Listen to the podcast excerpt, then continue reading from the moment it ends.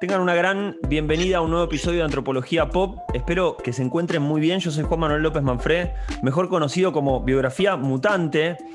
Y hoy vamos a hablar de algo, de un hito muy importante que pasó en 2021, que tuvo que ver con el contexto de que quizás fue el año de expansión de la música urbana argentina, de los artistas urbanos argentinos por el mundo la música argentina logró salir de la esfera latinoamericana y empezó a recorrer el mundo. Y uno de los hitos más importantes, podemos decir, eh, la aparición, la presentación de Nicky Nicole en el programa de Jimmy Fallon en Estados Unidos. Ese programa no solamente es muy visto, de los más vistos en Estados Unidos, sino también en el mundo.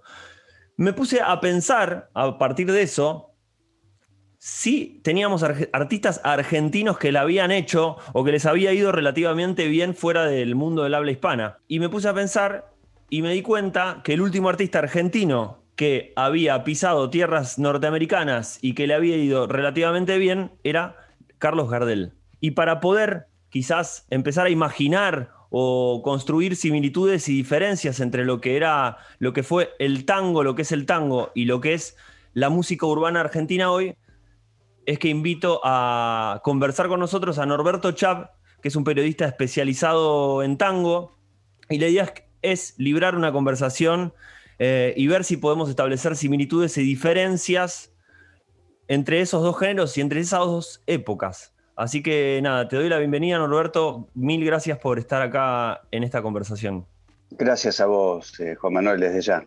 me encanta la idea además de establecer palangones eh, en la música popular a lo largo de, más de 120 años de historia del disco grabado, que es lo que finalmente nos deja el testimonio vivido de quiénes son esos representantes.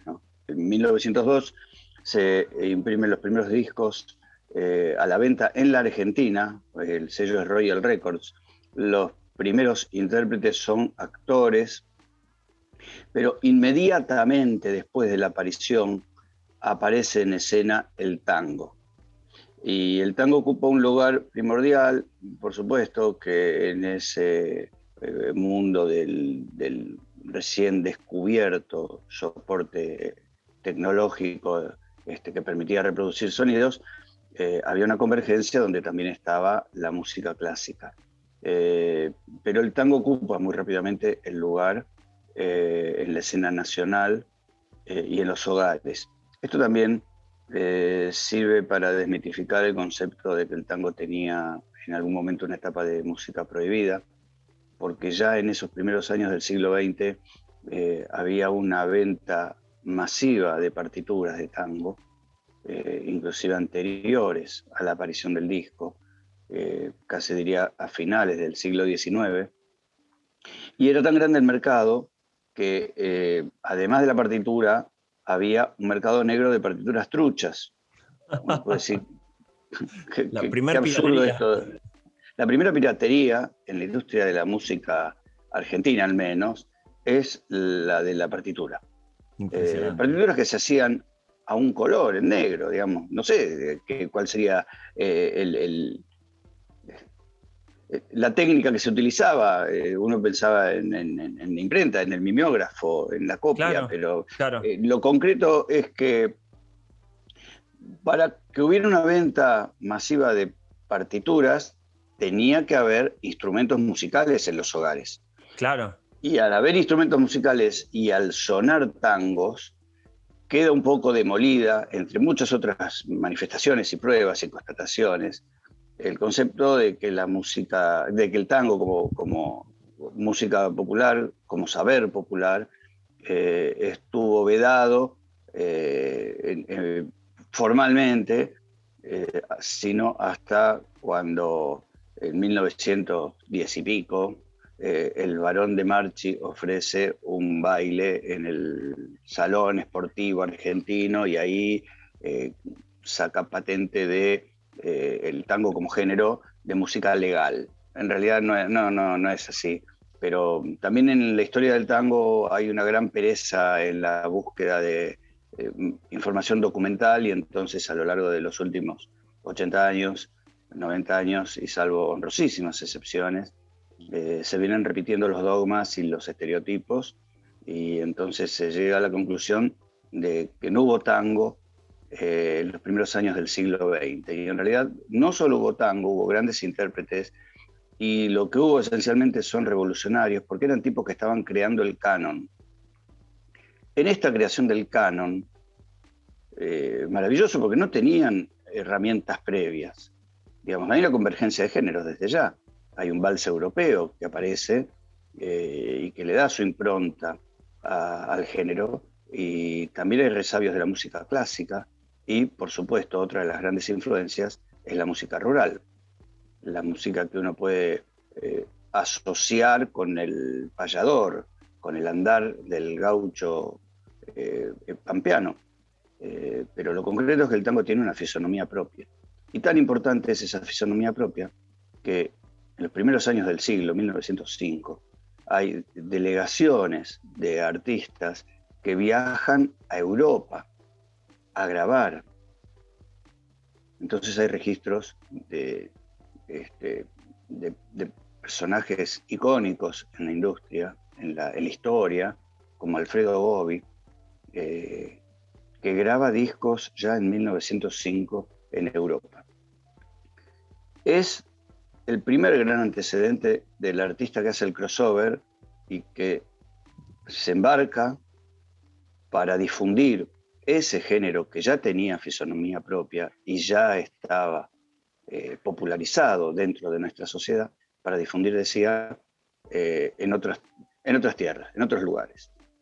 Eh, el tango no se impuso como un exotismo tampoco, si bien era un género ajeno al saber de algunos mercados que fueron muy fértiles, como básicamente Francia, y a partir de ahí derramando hacia España y en menor medida otros países. No era un género exótico. Era un género que se fue constituyendo, que se fue popularizando y que fue adquiriendo vuelo propio y artistas propios en, distintas plazas de Europa, eh, donde también había no solo grabaciones de discos de artistas locales que interpretaban el tango a su modo, sino había eh, espacios eh, locales nocturnos, básicamente, donde había espectáculos de tango como una de las grandes atracciones Esto fue a lo largo de muchísimos años, mucho antes de que Gardel fuera por primera vez a Europa a comienzos de los años 20. Gardel que ya había viajado eh, a, Brasil a finales de los años 10. Para cuando Gardel viaja a Europa, Gardel ya estaba consagrado en la Argentina eh, y va a la conquista de un mercado que ya tenía por lo menos 20 años o casi 20 años de interacción con nuestro género. Es Gardel, sin duda, el tipo que le da no solo brillo y vuelo eh, y, marca la continuidad de la aceptación que tenía el público europeo por el tango, sino que le da otra, otra masividad, otro, otro nivel, otra cota de, de popularidad. Gardel se constituye en una celebridad porque tiene una característica que lo hace como eh, distinto al resto, en tanto eh, integra la generación de aquellos que marcan el quiebre entre los primeros artistas que graban discos. Gardel comienza a grabar en 1912, aunque sus discos se empiezan a vender en 1913. Eh, también la primera generación de los que participan del crossover entre el cine mudo y el cine sonoro. Gardel graba se conocen 11 versiones que además es un adelantado porque son el formato del clip, eh, son cortos sonoros en 1930, aunque su director, que era Eduardo primeros, Morera. Primeros videoclips, ¿no? de, de, la historia. Los primeros clips, exactamente. No, no son los primeros em, cronológicamente, porque ya se hacían. Eh, digamos, ese era el formato, ese corto sonoro para difundir la obra de distintos intérpretes. Y Gardel también es pionero, eh, además de, lo que decía, de la transición del cine eh, mudo al cine parlante, eh, en las primeras emisiones de radio. La radio es, una herramienta que este, se originó en la Argentina en, 1920, es decir, que está cumpliendo un poco más de 100 años, Y Gardel también es uno de los primeros artistas que participan y que además le dan un desarrollo propio. Y Gardel también es pionero en las presentaciones en las salas de espectáculos, en los teatros. Digamos, los teatros eh, hasta mediados de la década del 10, eh, el cantor popular participaba en el concepto del fin de fiesta, que era eh, una pequeña mm, presentación después de la presentación de una representación teatral.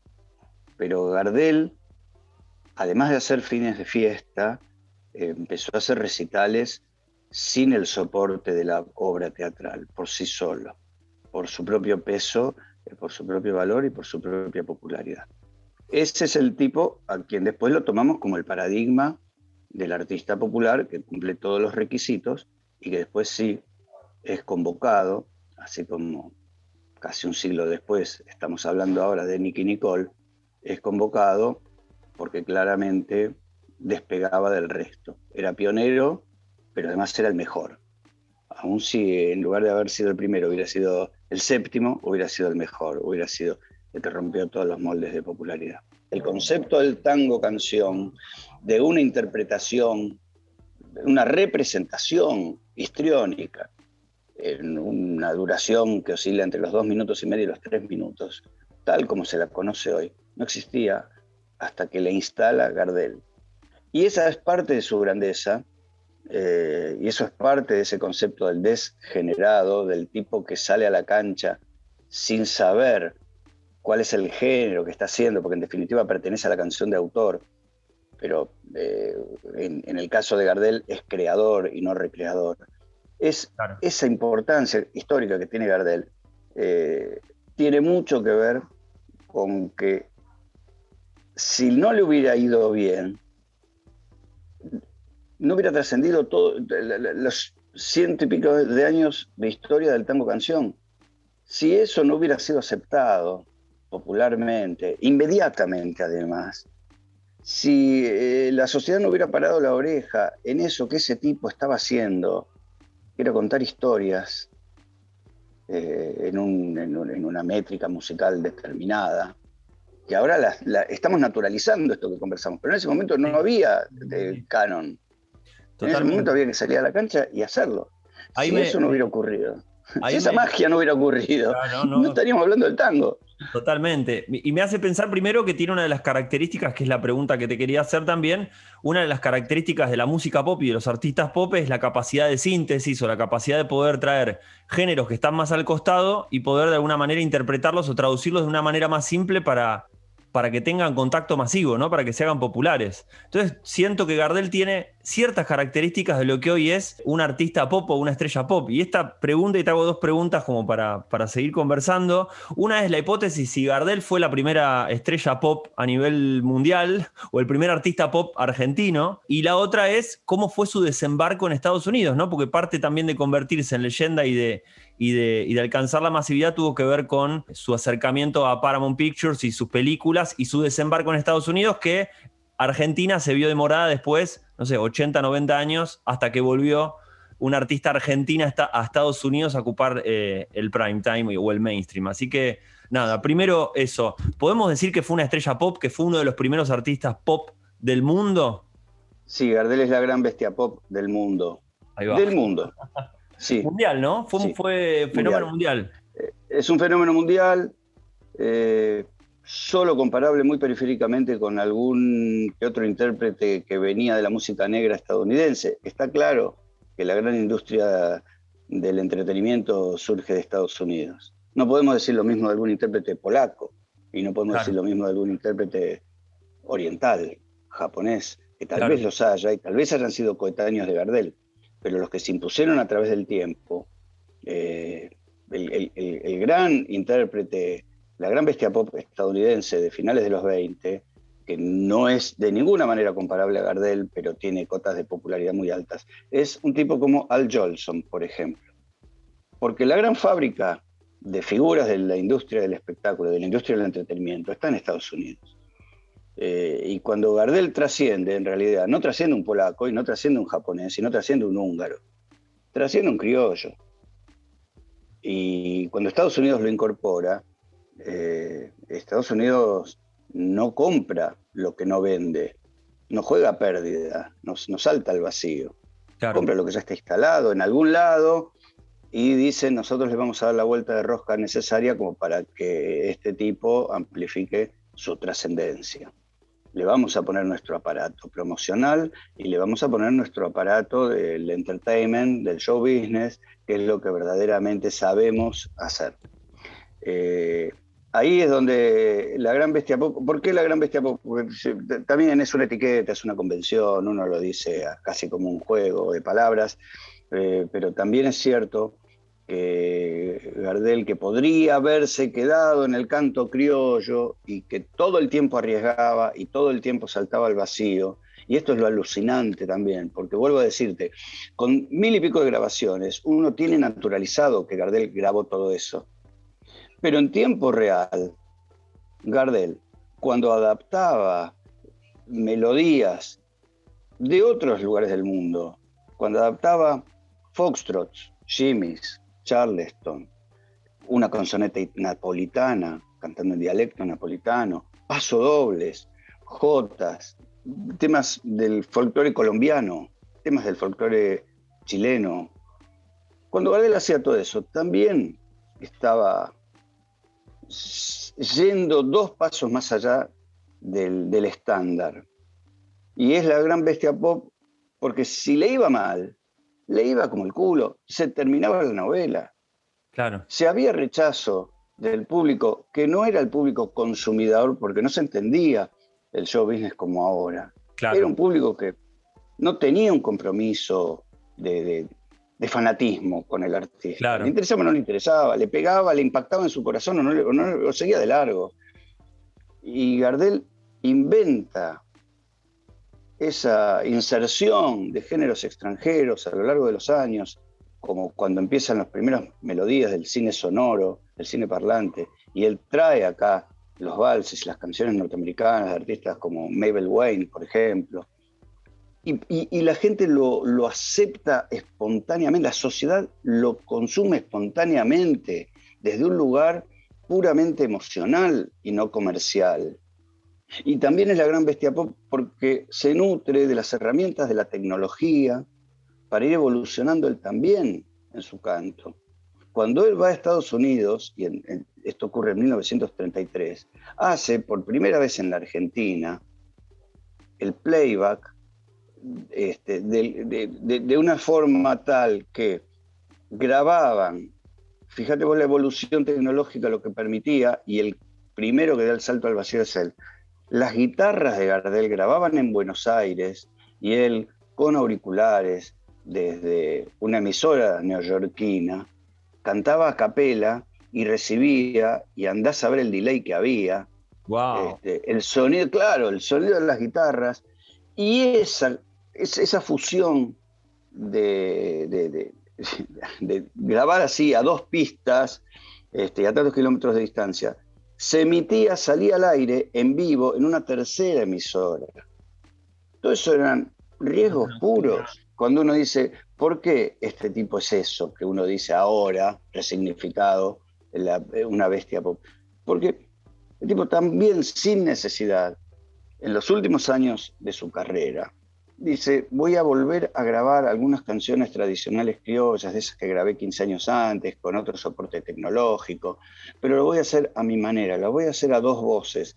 Y en el a dos voces voy a grabar con las posibilidades técnicas que tenía esto de grabar a dos voces, cantando consigo mismo, grabando primero una placa en un tono determinado y después sobre esa placa reimprimir su voz en un segundo tono. Es decir, que hoy se conoce una docena de versiones de canciones de Gardel grabadas, creo que en 1933, eh, donde Gardel graba consigo mismo, pero no es el consigo mismo tal como se entiende ahora, donde había un técnico de sonido que operaba una consola de vaya a saber qué cantidad de canales y que podía eh, manipular eh, la voz eh, y darle el, tono y el efecto que le interesara conseguir al artista. Se grababa de una toma y fin, y se grababa a como salía y fin. Es decir, que además de todo tenía que tener una afinación perfecta para no chingarle. Entonces, ¿cómo no vamos a, aceptar el concepto de que era la gran bestia de la música popular eh, criolla, rioplatense e internacional desde ya? Queda pendiente el salto a Estados Unidos, que es otra de las preguntas que vos hiciste. Yo creo que eh, en esta concepción de saltos al vacío permanentes, eh, y después de haber grabado eh, esos clips en 1930, hay una necesidad artística de él, que además tenía un representante y seguro que entendían que había que seguir abriendo mercados, y hay una necesidad de, hacer cine. El cine está recién instalado como eh, digamos, creo que las primeras eh, películas sonoras en Estados Unidos son de 1927, con lo cual ya en 1931 eh, está como industria en desarrollo, ávida de productos, ávida de nuevas producciones.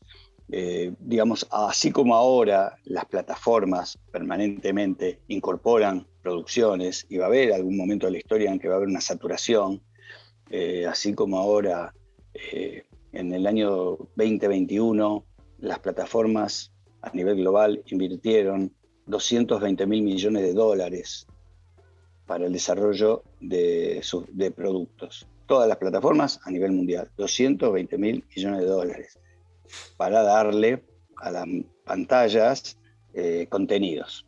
Claro. el cine sonoro en los primeros años también necesitaba darle contenidos a las pantallas. En este momento, una pantalla para un millennial es un celular, en ese momento eran las salas. Claro. Eh, y a las salas que abrían de lunes a lunes y que ofrecían siete funciones diarias, había que darle contenidos.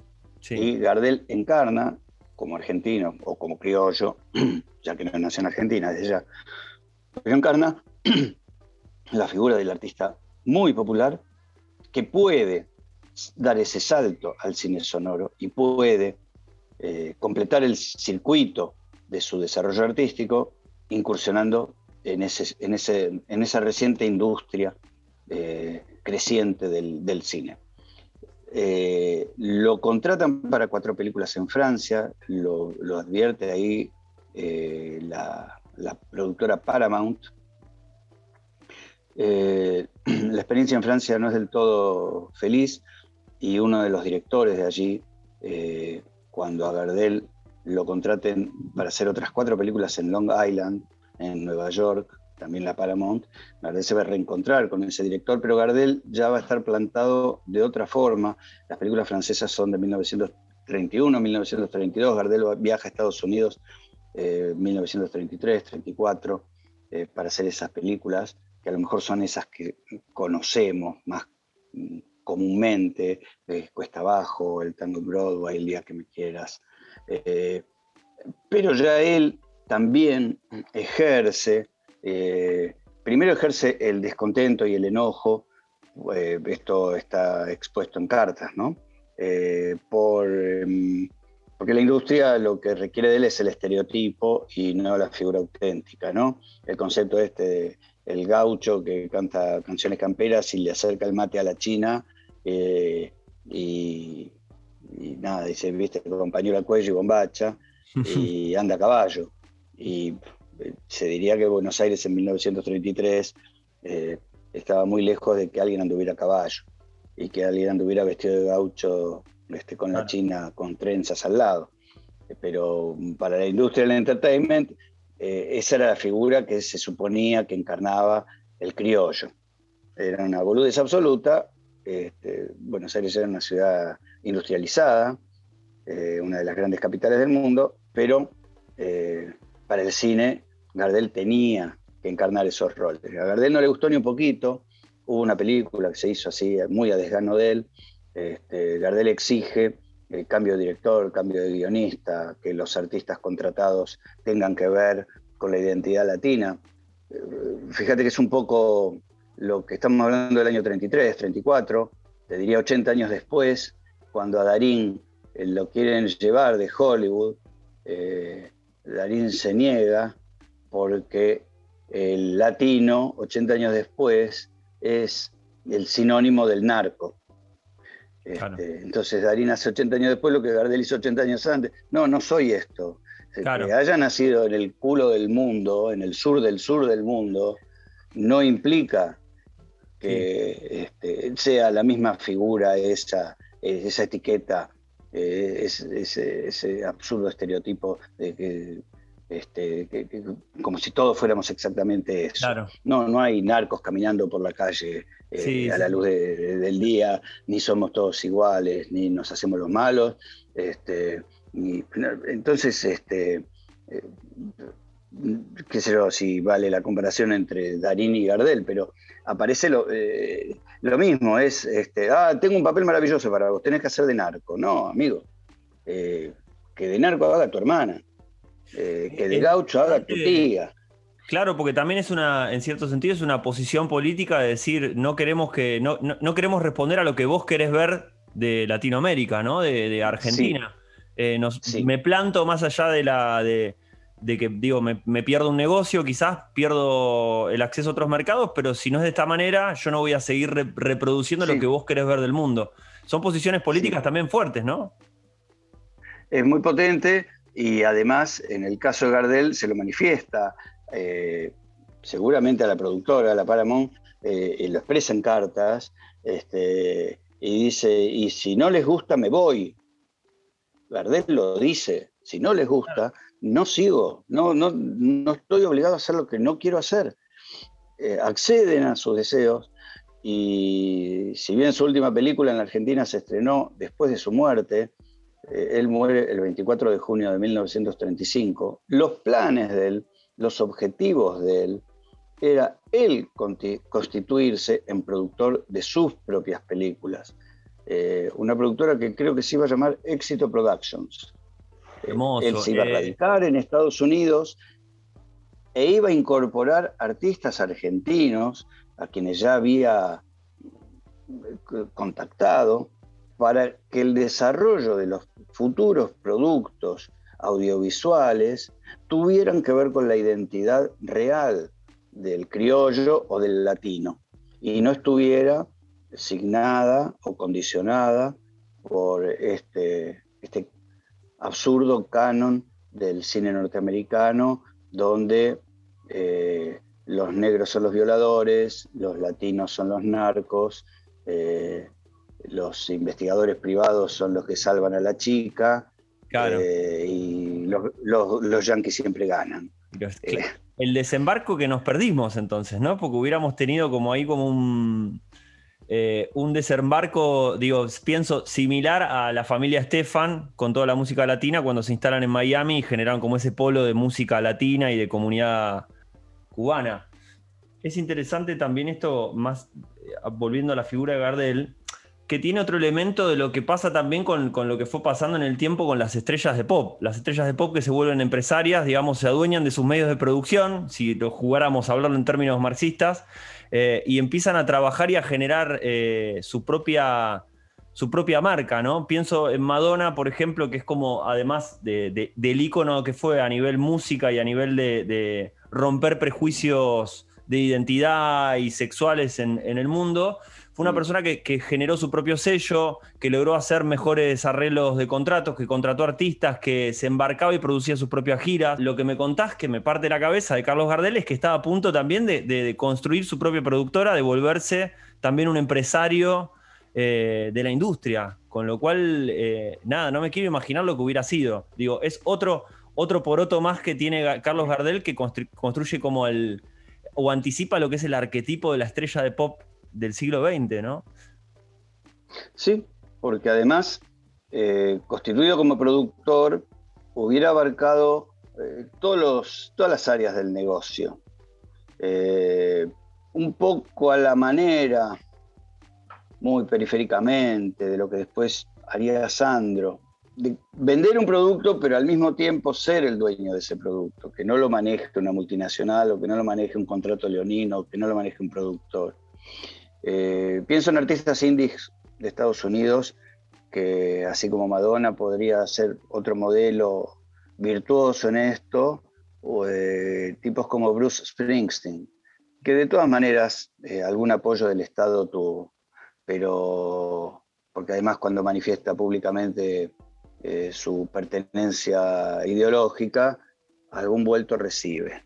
Ah, eh, pero aún así es la clase modelos de, modelos de la industria donde se respetan a sí mismos su propia independencia y se corren de los cánones que le impone la industria. Eh, Norbert, te quería llevar para volver un poco al tema y seguir conversando. Yo tenía otra cosa que quería charlar con vos, que tiene que ver con dos aspectos. Uno es volver a, o hacer un ejercicio de reconstrucción de cómo era la escena del tango en Argentina en su apogeo, sabiendo que hoy sabiendo más que nada que hoy tenemos otra escena que está en apogeo, que es lo de la música urbana, con sus características, pero está viviendo una efervescencia que probablemente en unos años mengüe y pase a otro país. Lo que fue en la música del trap eh, y la música urbana tuvo un apogeo y comenzó en el año 2014, 2015, 16 y 17 en España. Tuvo mucha fuerza en España y hoy, por alguna manera, empezó como a tener fuerza en Argentina. Yo quería preguntarte, eh, si nos podés describir o podemos conversar sobre cómo era esa Argentina, qué pasaba en el momento de apogeo del tango, cómo era la escena, dónde eh, ocurrían los, los, bailes, dónde sonaba la música, y también si el tango fue un fenómeno de, digamos, de la juventud argentina, pensando eh, más que nada, pensando que la música a partir del rock and roll parece que empieza a ser patrimonio de las juventudes, ¿no? Patrimonio de la gente joven. Eh, en principio no hay un estudio metodológico de a qué franja etaria iba dirigido el tango en sus distintos momentos de la historia. Con lo cual uno hace como el bastón del ciego, tantea eh, e intuye. Eh, la primera intuición indica que el tango forma parte primero de las capas periféricas, que fue de alguna forma lo que ocurre con la música popular en distintos momentos de la historia.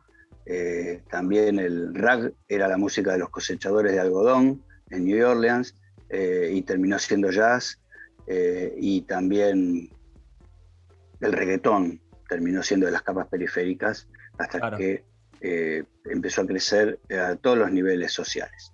Esto pasa con las artes populares en todos los niveles. En esas capas periféricas, como te decía al comienzo, a principios del siglo XX ya estaba incorporada en la sociedad. Lo que no había era canales de reproducción masiva, tal desde ya, como 100 años después los conocemos ahora, donde vos encendés el celular y tenés en tiempo real lo que quieras, la oferta que quieras. Eh, los canales de difusión fueron progresivamente, eh, bueno, la partitura desde ya, el disco, sobre todo el disco, que tuvo un auge tremendo en los primeros 50 años del siglo, 60, eh, eh, el, teatro, las manifestaciones teatrales, la radio a partir de 1920, el cine parlante a, a partir de la década del 30. todo eso constituía las posibilidades de difusión y de masividad de los artistas populares. ¿A quiénes iban dirigidos? Es una excelente pregunta, pero yo creo que así como el rock acá genera una eclosión eh, y una identificación con cierto segmento etario de los 20 años, sobre todo en la década del 70, y va acompañando el crecimiento de esa gente y hoy esa gente que ya tiene más de 60 o casi 70, eh, escucha con nostalgia y le transmite de generación en generación a sus hijos y hasta a sus nietos aquello que escucharon, que puede haber sido almendra, o puede haber sido los abuelos, o más en los 80 puede haber sido virus o puede haber sido soda.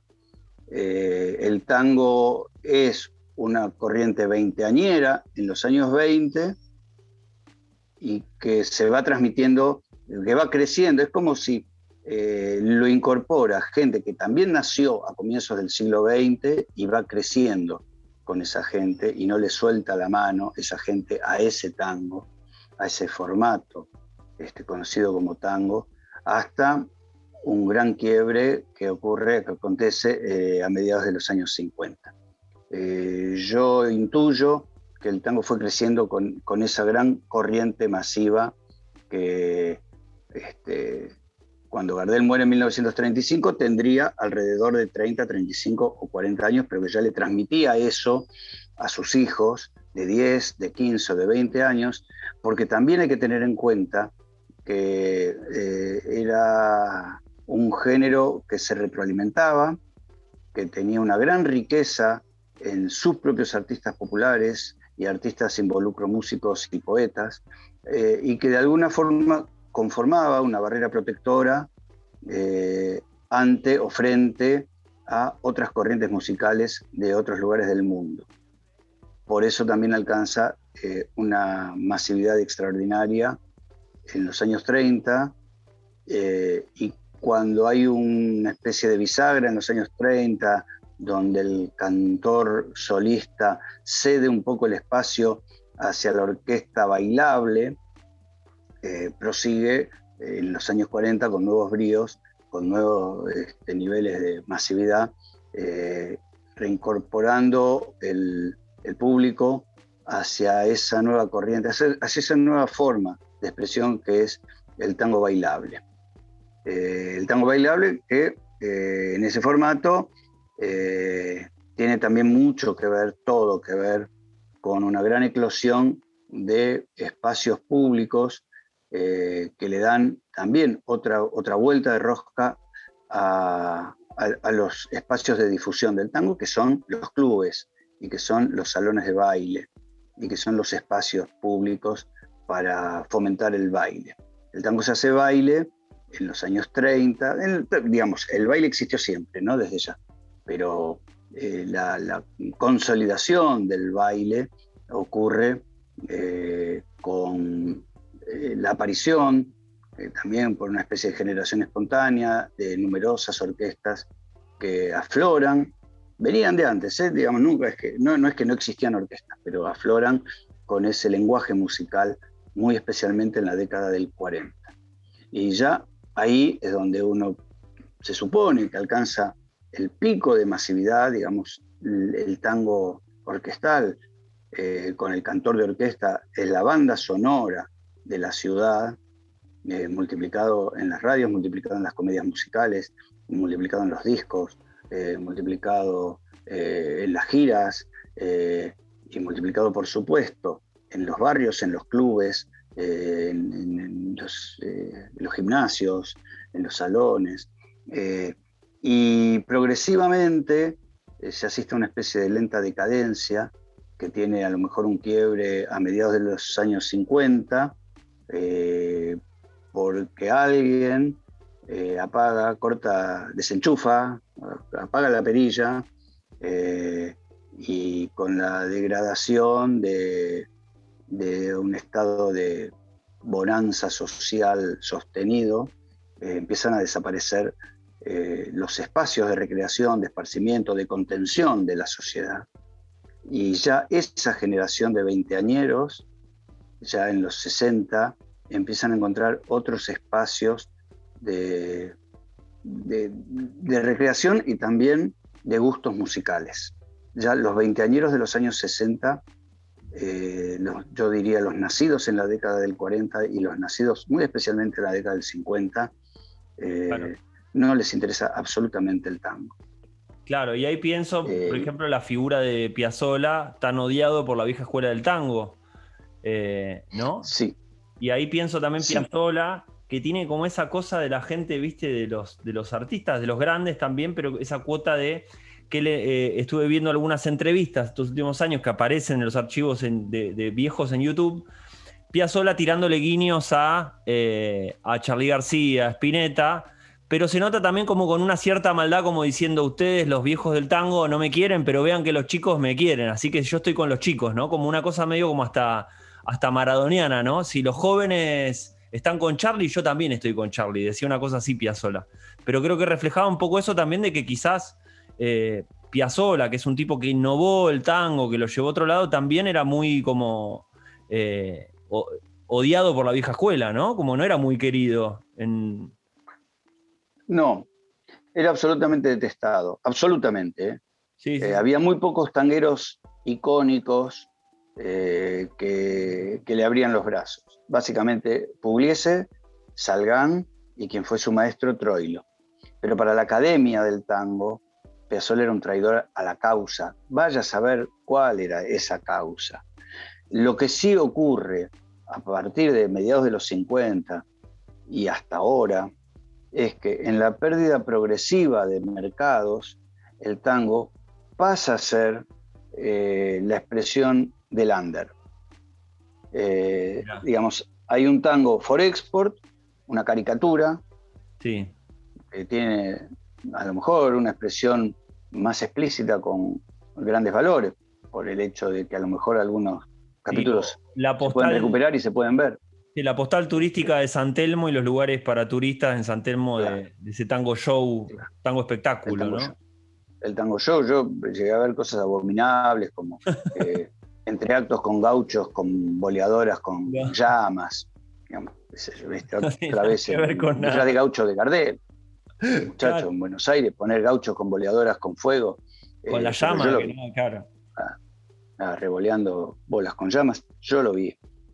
Y era patético, por supuesto. Y en la caricatura eh, es eso que vos crees que es el tango cuando venís por primera vez y lo descubrís. ¿De qué manera le iba a interesar a un chico de 20 años en los años 70, 80, 90 esa caricatura que además uno la internalizaba como si fuera esa la verdadera expresión auténtica del tango. Y la otra corriente, la otra vertiente es la de chicos que se expresan sin ningún otro objetivo que tocar o que cantar. Y esa no tiene pantalla y esa no tiene micrófono. Y esa es la que persiste hasta hoy y se consolida desde el under. Y está bien que sea el under. Está bien que el tango no necesite salir a competir mercados. A mí me gusta pensar en el tango como una expresión auténtica. Si la Fierro toca para 300 personas, me parece que está bien, que es injusto pretender que toque para 5.000, claro. salvo algún espectáculo masivo desde ya, un festival. Pero me parece injusto porque es poner al 9 de Albois jugando en Barcelona. El 9 de Albois, en su, en su contexto, es un jugadorazo. Si vos lo haces competir en otra liga, lo más probable es que fracase y que después le eches la culpa. Eh, entonces yo digo que el tango contemporáneo, que es el que empieza a irrumpir con fuerza propia y con una identidad propia, sobre todo, digamos, si hay que buscarle un punto de quiebre, es la crisis del 2001 la crisis del 2001 donde echa a la gente, expulsa a la gente del tejido social, eh, también genera en una generación de veinteañeros, de nacidos en los 80, de nacidos bajo eh, la influencia de Fito Páez o del polaco Goyeneche o del último Piazzolla, eh, hace que esos tipos salgan a tocar algo, algo propio, algo con identidad propia, salgan a buscar bandoneones, salgan a escribir sus propias poesías. En la crisis del 2001 aparecen. Y en esa aparición está bueno que formen, formen parte de una cultura emergente. No digo, eh, deseo que cumplan sus vocaciones y que puedan vivir del arte. Mm, por eso no digo está bueno como si uno los quisiera condenar a la marginalidad, pero lo que está bueno es que no entreguen el producto. Está, que no quieran ganar el Grammy, cuando yo digo, no es que los artistas de ahora no quieran ganar el Grammy, sino a la manera de Drexler cuando levanta un Oscar, o a la manera de No te va a gustar cuando gana un Grammy, sin resignar su propia identidad. Ese es el concepto. Ahí va. Ojalá ganen Oscar y Grammys y premios, eh, pero no hace falta vender, eh, vender el alma y rifar el corazón, como era un verso de Disépolo. Ah, como, hizo, Gardel. Decía, vos. Como hizo Gardel que se plantó. Claro, como, a la manera como Gardel que se plantó. Este, dice en un tango de 1927, que cuando lo estrenó le fue como el culo. Eh, dijo: Lo que hace falta es empacar mucha moneda, vender el alma, rifar el corazón, tirar la poca decencia que te queda, plata, mucha plata y plata otra vez. Yo creo que ese verso lo escribió ayer. lo escribió anoche cuando estaba durmiendo. Cuando yo estaba durmiendo, este, yo me desperté y lo encontré, eh, porque es, está hablando de ahora. Pero lo que sí hay que poner en valor eh, es que en los últimos años, y si el quiebre es el 2001 y es la teoría a apuntalar, yo compro, el cruce es mucho más fértil y mucho más generoso. Eh, la música popular no tiene grieta. y, esto es de una extraordinaria nobleza. Este, Nicky Nicole hace un clip con No te va a gustar y ninguno de los dos se pregunta por qué tienen que estar con, entre ellos y León Gieco este, hace el cruce con la Murga Garrate Catalina y ninguno de los dos se pregunta. Tienen todo que ver. Los une la música y los une la sensibilidad. El resto es la grieta que fomenta las reglas del establishment pero volvemos a lo de siempre. Es mucho más auténtico cagarse en las reglas del establishment y seguir lo que uno quiere. Total, ese contrato leonino no lo voy a firmar y me puedo permitir entonces, este, como León, subirse a un escenario con Agarrate Catalina eh, o como Nicky Nicole, aceptar esto y después, sin perder su identidad, ir a, eh, Estados Unidos eh, a un programa multitudinario como el de Jimmy Fallon o, radicarse en España para hablar de sí misma y de su raíz, este, sin ningún prejuicio, sin ningún preconcepto. Perfecto, mira, con esto me regalaste creo que la conclusión del episodio, con este final de reconciliación, de, de no romper la grita. La última pregunta, ahora sí, es, nada, por ahí si nos podés ayudar a desarmar la famosa frase en el imaginario popular, que se dice que Carlos Gardel cada día canta mejor. ¿De dónde, de dónde viene esa frase? Porque tengo entendido que tiene como una, una trama compleja, ¿no? Y, uno dice, este canta cada día mejor como Gardel. ¿De dónde viene esa frase? ¿Cómo se construye esa frase tan popular? Uno consume un eslogan y después lo incorpora como si fuera propio.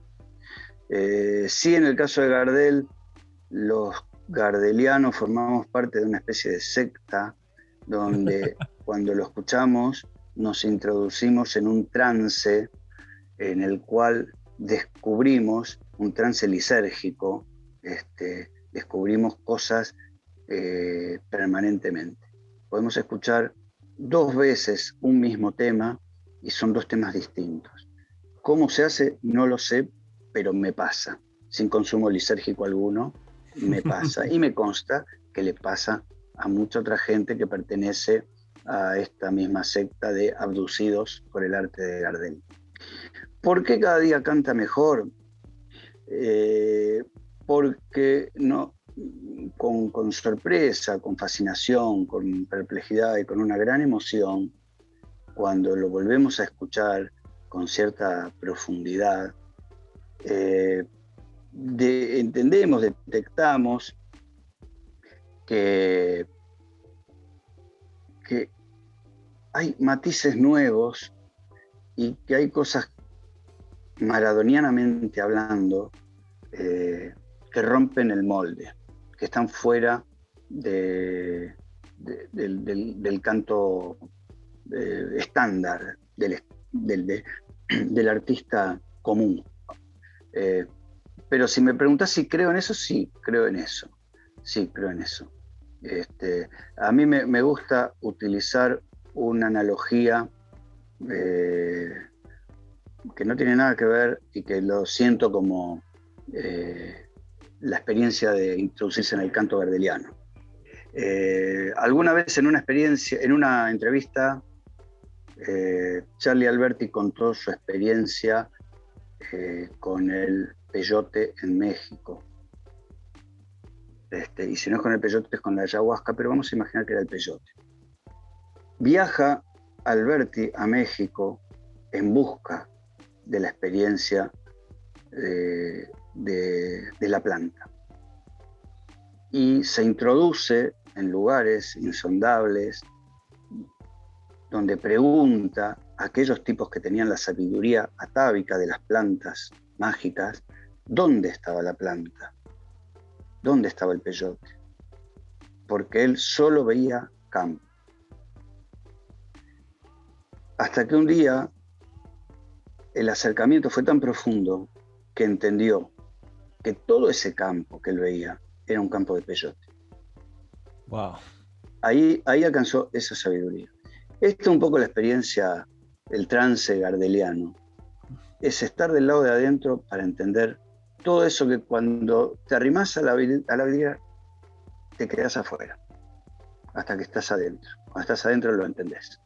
Y decís, sí, quien lo haya dicho era de sabio, porque es cierto, cada día canta mejor. Eh, bueno, con esto creo que ya este, estamos por hoy. Hay muchísimo material. Yo te oficialmente te, te agradezco, Norberto, por esta conversación. Y voy a dejar de grabar.